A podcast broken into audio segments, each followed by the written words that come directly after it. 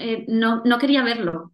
O sea, ahora veo que es que no lo quería ver. No quería, no quería que me dijesen tienes la menopausia, ni quería yo saberlo. No, no quería darme cuenta. O sea, tenía ahí mis, mis evidencias, pero no quería darme cuenta.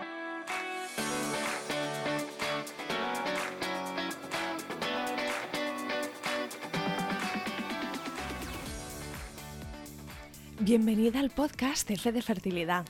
He creado este programa para que tú y yo podamos escuchar diferentes historias contadas en primera persona sobre las diferentes formas de crear una familia. No hablamos suficiente sobre los retos de la fertilidad.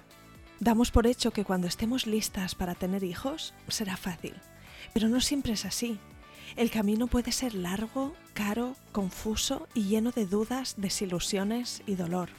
Este podcast va de pérdidas gestacionales, de infertilidad, de pruebas y tratamientos de reproducción asistida, de donación de óvulos y esperma, de acogida y adopción, de crianza monoparental, de fertilidad LGBT, de la decisión de vivir sin hijos, de los costes económicos, del estrés que genera o del impacto que llega a tener en la felicidad, el bienestar o las relaciones. En definitiva, este podcast va de las formas menos tradicionales de formar una familia y cubre todas las experiencias sin filtros ni prejuicios. Los finales felices, las situaciones tristes que aplastan el alma y los que aún están en el limbo. Yo soy Isa, tu anfitriona, y espero ayudarte con este programa a descubrir que no eres la única y que no estás sola. Encuéntrame en Instagram con la cuenta F de Fertilidad. Escucha el podcast F de Fertilidad en tu app de podcasting favorita y suscríbete para no perderte nada.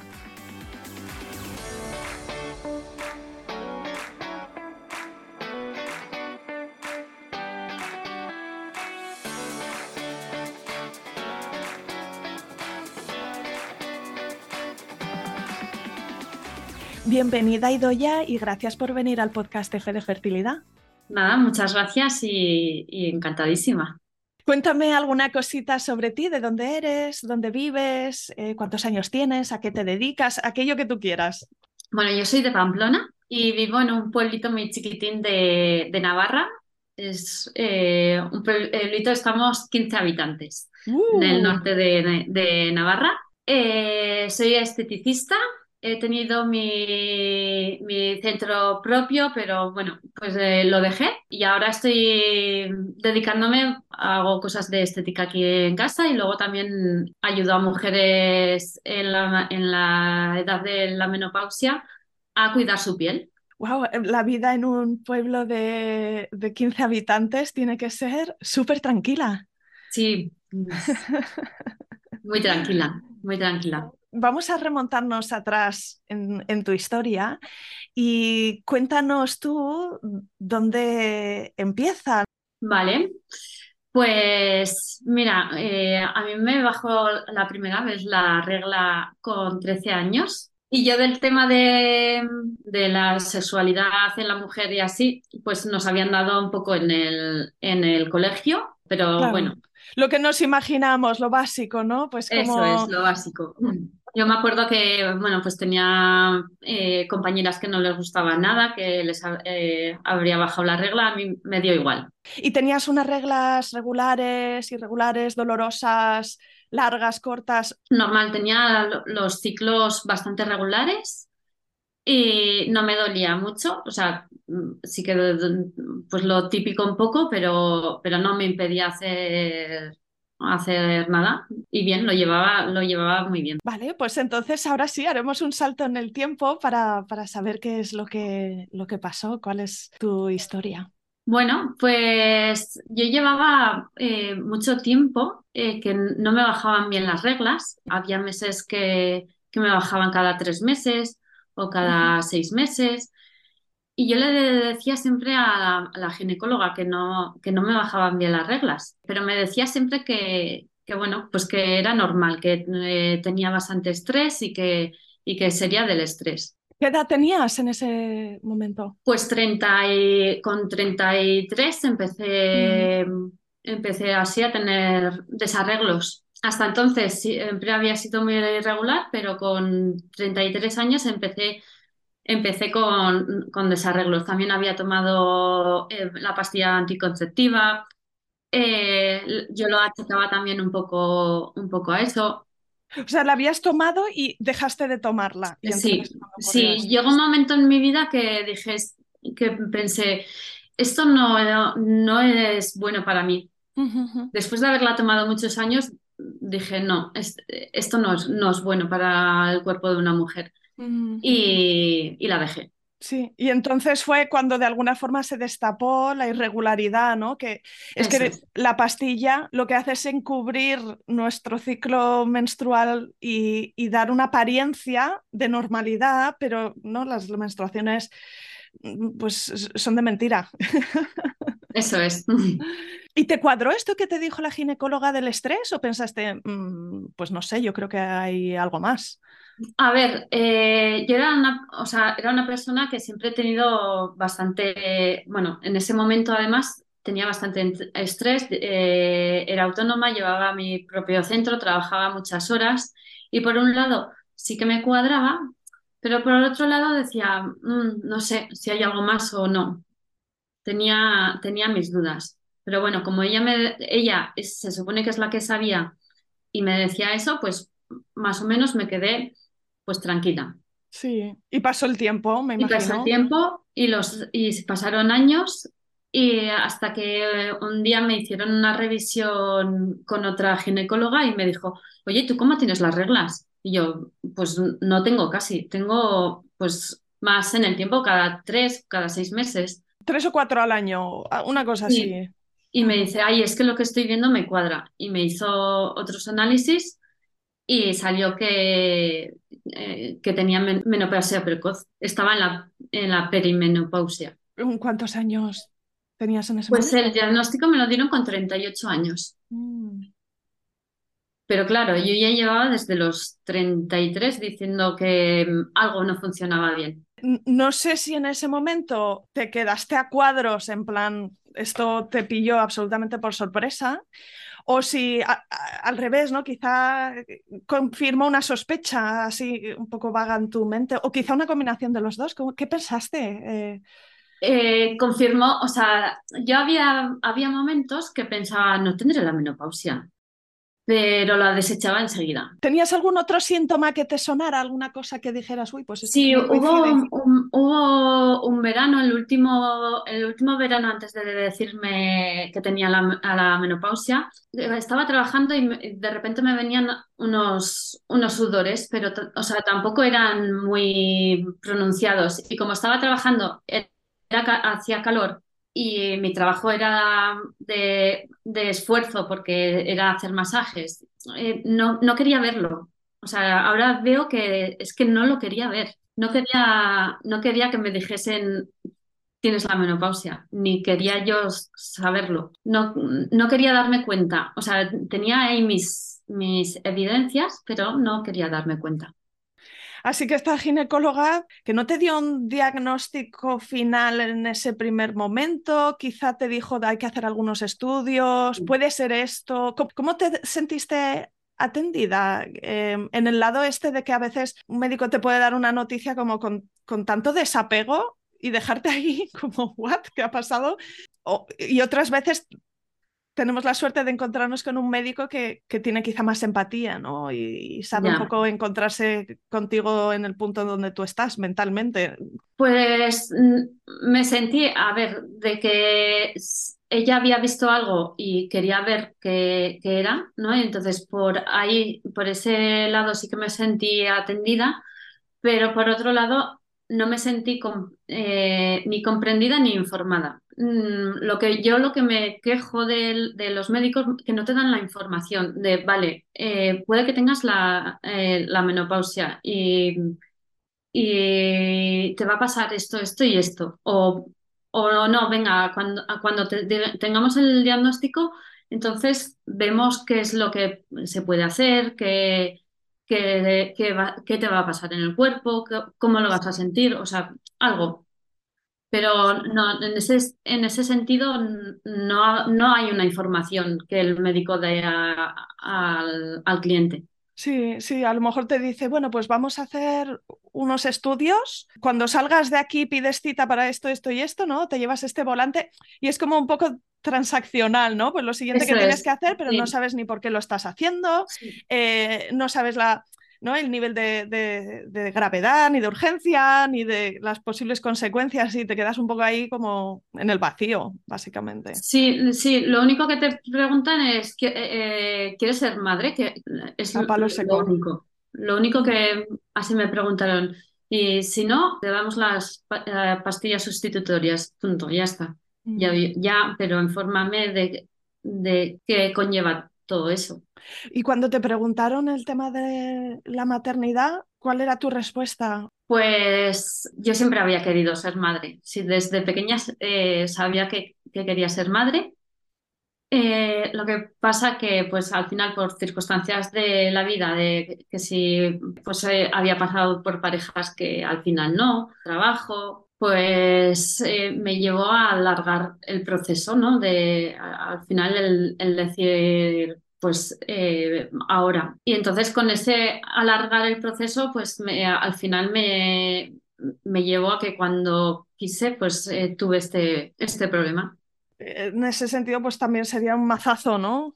Sí, sí, eh, sobre todo por, por, ese sentido, fue más, más duro ahí y luego por comprender mi cuerpo también. Muchas veces no tenía energía para seguir con mi día a día y ahora entiendo, ¿no? El, pues el cambio hormonal tan fuerte que, que estaba sufriendo me, estaba llevando a eso y a, tener un humor mm, bastante desagradable, ¿no? De altibajos, de estar bastante enfadada. Y, eso no lo entendía, no sabía, no sabía por qué era. Era como mm, un ogro dentro de mí. Sí, sí, como que estás enfadado todo el tiempo y no sabes por qué, pero a, ti misma ya te resulta muy desagradable, ¿no?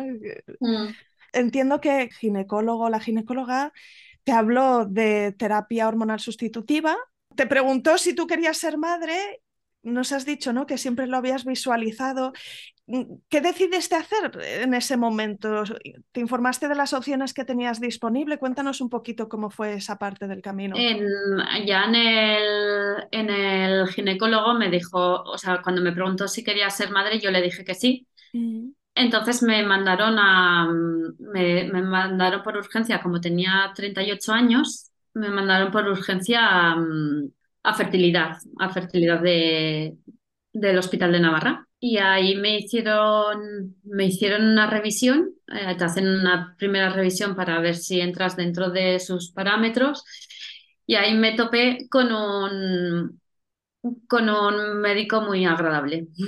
Sí, sí, básicamente me dijo a ver qué quería que hiciese él con, con esto. Claro, no tenía, me estuvo contando los folículos, pues tenía uno o dos, tenía muy poco y claro, pues en vez de decirme, pues mira, tienes muy pocos folículos, no, eh, para el tratamiento que hacemos aquí no, no puede ser, pues no, pues me, lo dijo así, es que se me quedó muy, muy, muy grabado. No sé si buscaste alguna segunda opinión o tuviste oportunidad de hablar con algún otro profesional, pudiste, no sé, tirar de más hilos, que a veces son recursos que encontramos en Internet, grupos en los que nos encontramos con mujeres que han pasado por algo similar, ¿no? Y que hay mucha riqueza de sabiduría compartida ahí. ¿Qué, hiciste para aclararte más las ideas? Eh, tenía una amiga que también le estaba costando mm, eh, quedarse embarazada y ella fue a una clínica privada y fui a, informarme a esa, a esa clínica privada. ¿Considerabas la opción de pasar por un tratamiento de reproducción asistida? Tuve dudas, ¿no? De, tenía un sí o un no ahí todo el rato. Eh, yo lo hablé con mi pareja, con mi pareja actual. Eh, consideramos la opción de adopción y consideramos la opción de, reproducción asistida. Yo tiraba más hacia la adopción, pero luego una vez que, hicimos, pues hicimos el, curso de adopción, fuimos a una reunión. Entre la reunión, la información que nos dieron ahí y luego la primera eh, entrevista que hicimos en la clínica privada, pues nos dio la sensación de que de que vamos a tener más posibilidades con la, con la clínica privada.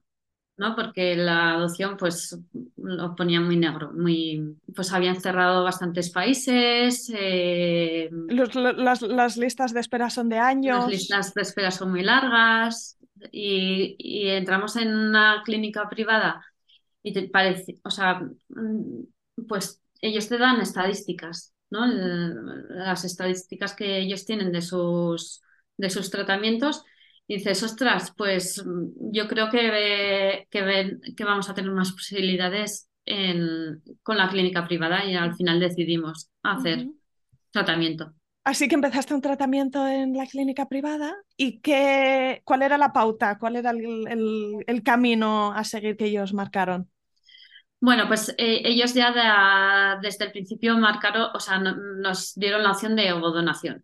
No nos dieron eh, opción de decir por el pues por la, la reserva ovárica. Ahí sí que me sentí que me, o sea, que me explicaron bastante bien lo que iba a ser todo el proceso. ¿Y cómo te encajaba a ti la opción de la ovodonación? No sé si para ti fue una cosa como súper fácil de aceptar o, le diste vueltas, ¿no? Le di vueltas, sí. ¿Y qué era lo que te pasaba por la cabeza?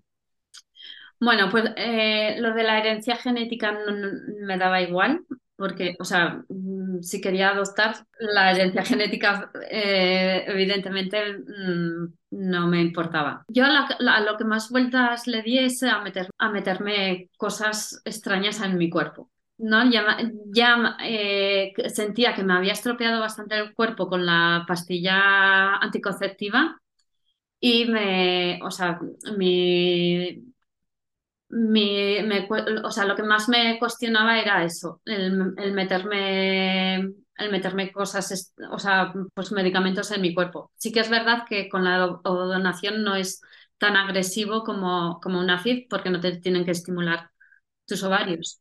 Yo entiendo que la ovodonación no es barata, no sé exactamente este lado de, de la decisión económica, ¿cómo fue para vosotros? Pues teníamos algo de dinero ahorrado Claro, o sea, no tiramos por las dos cosas, o sea, teníamos la opción de la donación o teníamos la opción de, de, mm, de, la adopción. Eh, como vimos más, eh, más posibilidades en la donación, nos, nos, tiramos por ahí, que lo ideal hubiese eh, sido hacer las dos cosas. En paralelo. Esto es algo que piensas ahora, ¿no? A posteriori. Sí, sí. Lo que pasa que, claro, o sea, también las dos cosas eh, requieren un dinero. Ya.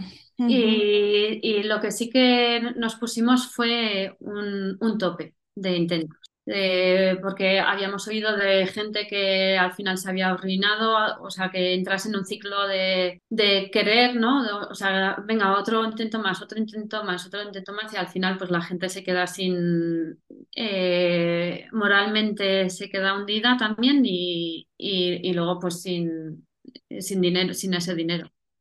Y una diferencia que puede haber también entre entre los tratamientos de fecundación in vitro y el caso en el que hay ovodonación es que los, en, los tratamientos de fecundación in vitro es como que normalmente te lo cuentan como que, bueno, haces una estimulación en la primera parte del ciclo y se busca tener en un caso ideal, varios embriones sanos que quedan congelados, con lo cual tienes como varias opciones de que, uno de estos se implante y que agarre y que llegue al embarazo. Me imagino que con la ovadonación vas uno a uno y que esto debe ser como, un material precioso, ¿no? Y que se calcula un poco el programa de otra manera.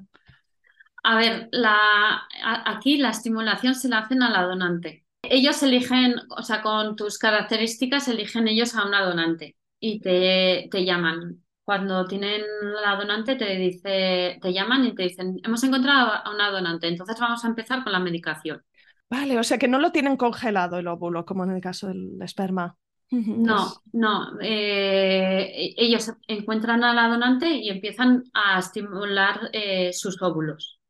Eh, es igual que si te lo harían a ti, pero en vez de hacerlo a ti, se lo hacen a, otra donante. sacan, sacan unos cuantos óvulos y luego los fecundan con, en este caso, con, la, con el esperma de, de mi pareja y los que salen adelante los, los congelan. Vale, así que eso fue el proceso que hicisteis y ¿qué, qué pasó a partir de ahí?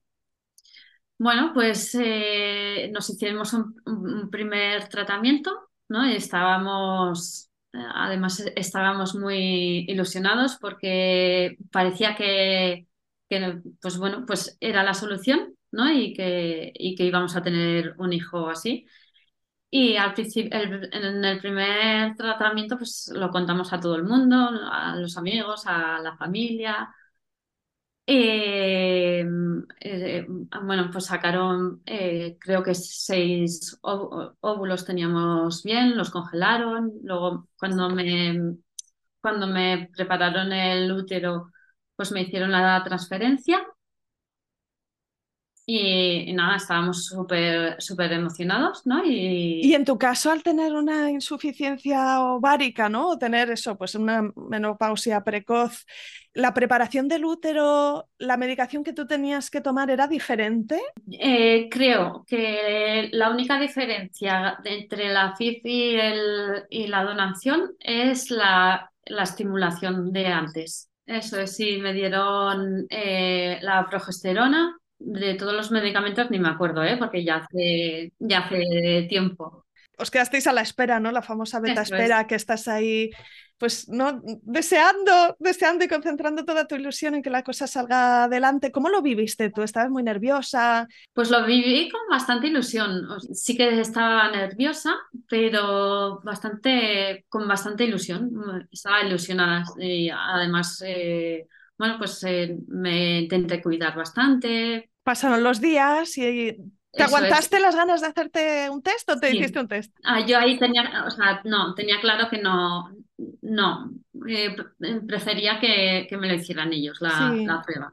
Vale, y entonces pasaron esas dos semanas y te hiciste un análisis de sangre y me imagino que te dijeron, pues te llamaremos dentro de unas horas, ¿no? Y, mm, ahí es cuando estás pegado al teléfono y que no se te pase esa llamada. Y estábamos, eh, además era en otra ciudad, y eran, eh, bueno, nos fuimos a, a, esa ciudad y, nada, estuvimos comiendo, comiendo por ahí y, todo el rato con el teléfono ahí en la mano por si nos llamaban. ¿Y cuál fue la noticia? Pues nada, eh, ya cuando cogí el teléfono ya le oí a la, a la enfermera ¿no? la voz y ya dije, oh, no ha sido. Y efectivamente me dijo ya que lo sentía mucho, que no, que no, que había sido negativa. Me acuerdo, me acuerdo mucho, sí. Estábamos, pues estaba al lado de, mi pareja, él estaba ahí y ya le hice el gesto de que no y, bueno, pues los dos fue bastante, bastante duro, sí. Y habías mencionado que se lo habías contado a todo tu entorno, que es que no hay una forma correcta y una forma equivocada de hacerlo, ¿no? Eh, por un lado, si se lo cuentas, pues luego sí hay mujeres que luego dicen, el mal paso, el mal trago de tener que, que, darles una mala noticia también, pues eso es un rollo. Pero por otro lado, mm, hay mujeres que dicen, claro, pero es la única forma de que sepan cómo estás de verdad, ¿no? Porque si lo llevas completamente en silencio, a lo mejor nadie se entera y, llega un momento que eso se te embota en el corazón, ¿no? no que nadie te pregunte. Y... Eso es estén pendientes. Así que bueno, ¿cómo fue? Eh, ¿Lo procesasteis? ¿Se lo compartisteis a la familia, a los amigos? Sí, porque estaban todos pendientes de, de la, o sea, de, la noticia. Entonces, eh, fue, fue duro ese mismo día tener que estar dando, dando, dando explicaciones, sí en vez de igual hacerlo a tu ritmo, ¿no? Pues eh, sentir una obligación quizá de hacerlo ese mismo sí, Fue como más obligación de decir, oye, pues que no ha salido, sí. Seguro que lo tuvisteis que procesar durante un tiempo. Cuéntame qué pasó después de esto. Bueno, pues desde la clínica nos decían que, bueno, que era totalmente normal, que el primer intento pues que, que podía no, no, ser, que era totalmente normal y que, y que nada, que había más embriones congelados y que, y que ellos nos recomendaban que, que siguiésemos con, con, los tratamientos. Lo que sí eh, nosotros esperamos un, un tiempo porque mm, queríamos reponernos. Alguna mujer me ha comentado ¿no? que también le dieron el resultado negativo al teléfono y que incluso en la misma llamada le decía, pero bueno, no pasa nada, eh, podemos programar eh, el siguiente ciclo. ¿Cuándo quieres venir? la semana que viene es como, what, what, espera, espera. Eso es, sí. yo creo que lo tienen ellos tan, tan asumido, ¿no? De, en el día a día, tan, trabajan tan de esto, pero que no se dan cuenta de, de tu estado emocional, ¿no? El, que es el, el estado en que te encuentras igual no puedes, no puedes seguir con un tratamiento, no puedes... Eh, no puedes ir con un ritmo como si fueras una máquina, ¿no? O sea, habrá mujeres que en su caso decidan rápidamente ir uno a otro, pues porque tienen unas circunstancias X, y habrá otras que, que prefieran decir, pues mira, es que no lo voy a hacer con mayor frecuencia que esto, porque es que me afecta la salud, me afecta la salud mental, eh, tengo otras cosas en la vida que me tienen haciendo malabarismos igualmente, así que... Eso es, eso es, es como que te marcan ellos un, un, ritmo y, y, no, al final les tienes que decir tú, no, espera, que... Mm me tengo que reponer. ¿Cuánto fue en tu caso? ¿Pasaron unos meses? ¿Decidisteis volver a intentarlo? ¿Lo sabíais ya desde el principio que lo ibais a volver a intentar, pero mm, la pregunta era ¿cuándo? ¿Cómo fue? Sí, eh, sabíamos que lo íbamos a volver a, intentar, pero no sabíamos cuándo. Mm, ¿Y cuándo fue? Pues ocho meses después. Tardamos bastante en volver, sí. ¿Y hiciste alguna cosa distinta en esta segunda ocasión? No sé si... Eh, lo que hicimos fue no contarlo. No, no lo contamos, o sea, entre nosotros dos sí que pues hablábamos y, cuando nos sentimos los dos preparados, pues volvimos a, volvimos a intentarlo. ¿Y qué pasó en esta segunda ocasión? Bueno, pues nos volvieron a hacer la transferencia y eh, esta vez ya íbamos con... No nos queríamos hacer ilusiones, íbamos con menos ilusión.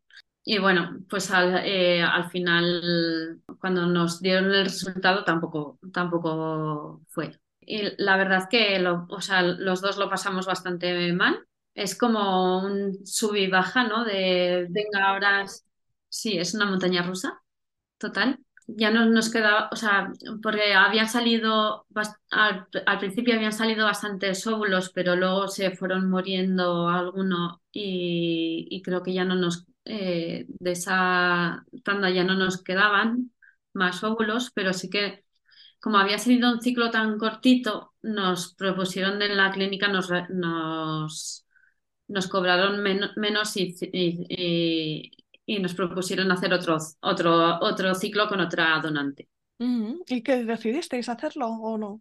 Ahí sí, eh, decidimos y ahí fuimos un poquito más seguidos. Ahí dijimos, venga, pues ahora ya que estamos, pues eh, vamos a hacer más seguido y, y, y, ya está. Hicimos otro, otro intento más, que nos habíamos puesto el tope de tres de, antes, ya, ya teníamos claro que, con tres intentos y, y, ya está, que no dio resultado. Y, y, entonces ahí sí que fue, para mí fue, fue como el, ya está, ya, ya, ya se han acabado mis, mis oportunidades de, de ser madre, de, tener yo un, o sea, de estar yo embarazada, ¿no? De, de... Entonces ahí fue, ahí, tuve que pasar el duelo. Al principio eh, yo necesité eh, llorar, mm. llorar y, y, pasar el, el, duelo que, ¿no? el decir, bueno, ya no, ya no, no voy a ser madre, el, aceptarlo, ¿no? El, el, poder aceptar, el aceptar que, que, no iba a ser madre. Y eso, o sea, mucha rabia, mucha rabia de porque a mí, Mm. eh, porque yo, qué es lo que, qué es lo que había hecho para yo no, no poder ser madre. Mm. Y em, bueno, pues al final me, me puse a ver qué, qué, era mi vida, ¿no? El, el, que estaba haciendo yo con, con mi vida. Y, de, y, y la, la, parte positiva que vi de esto fue, bueno, pues que yo no me estaba cuidando, ¿no? En, en mi vida. O sea, me estaba dedicando a mi trabajo y a, a, a los demás pero además mi trabajo era mucho de cuidar a la gente, pero yo no me estaba cuidando. No me estaba, o sea, no me permitía el tiempo de estar conmigo, no me permitía el tiempo de descansar. Entonces, lo que yo saqué positivo es de eh, no me estoy cuidando hasta ahora, voy a hacerlo ahora. Y si te parece bien que te pregunte, Idoya, eh, ¿cómo lo vivió tu pareja todo este proceso? Porque nos has mencionado, ¿no? Como bueno, pues él también lo pasó, lo pasó muy mal. Además, eh, teníamos, había momentos que yo no quería mostrarle lo mal que estaba para que él no, para que él no lo pasara mal y al revés, lo mismo. Sí. Entonces llegó un momento que fue como un poco tema tabú en casa. ¿no? Y en, ninguno de los dos quería sacar el tema para no hacer daño al otro. Pero al final se, ahí se enquistó un poco. Y hasta que al final dijimos, e, esto no, no, no puede ser así. Y, y empezamos a, a, hablarlo, los dos. Yo me, me apoyé mucho, o sea, busqué, busqué grupos de, de mujeres que, que, estaban en la misma situación o parecida. Él, él ahí no, él pues lo hablaba conmigo y, y ya está. Sí, y dices que, bueno, han pasado cinco años.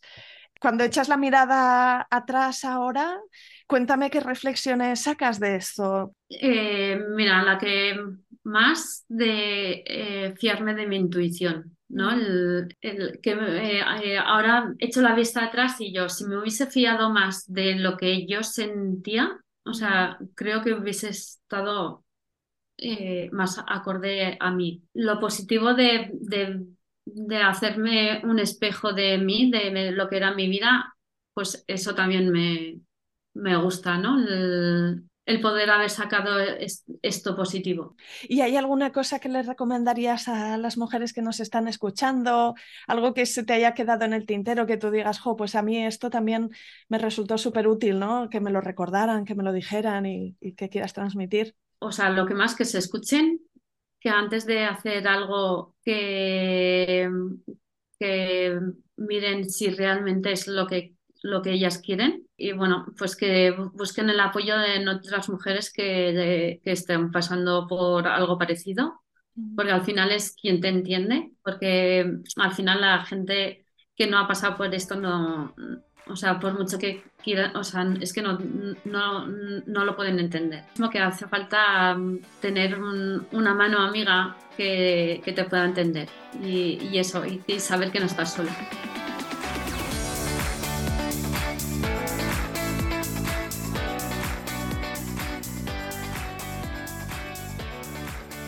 Aquí acaba este episodio.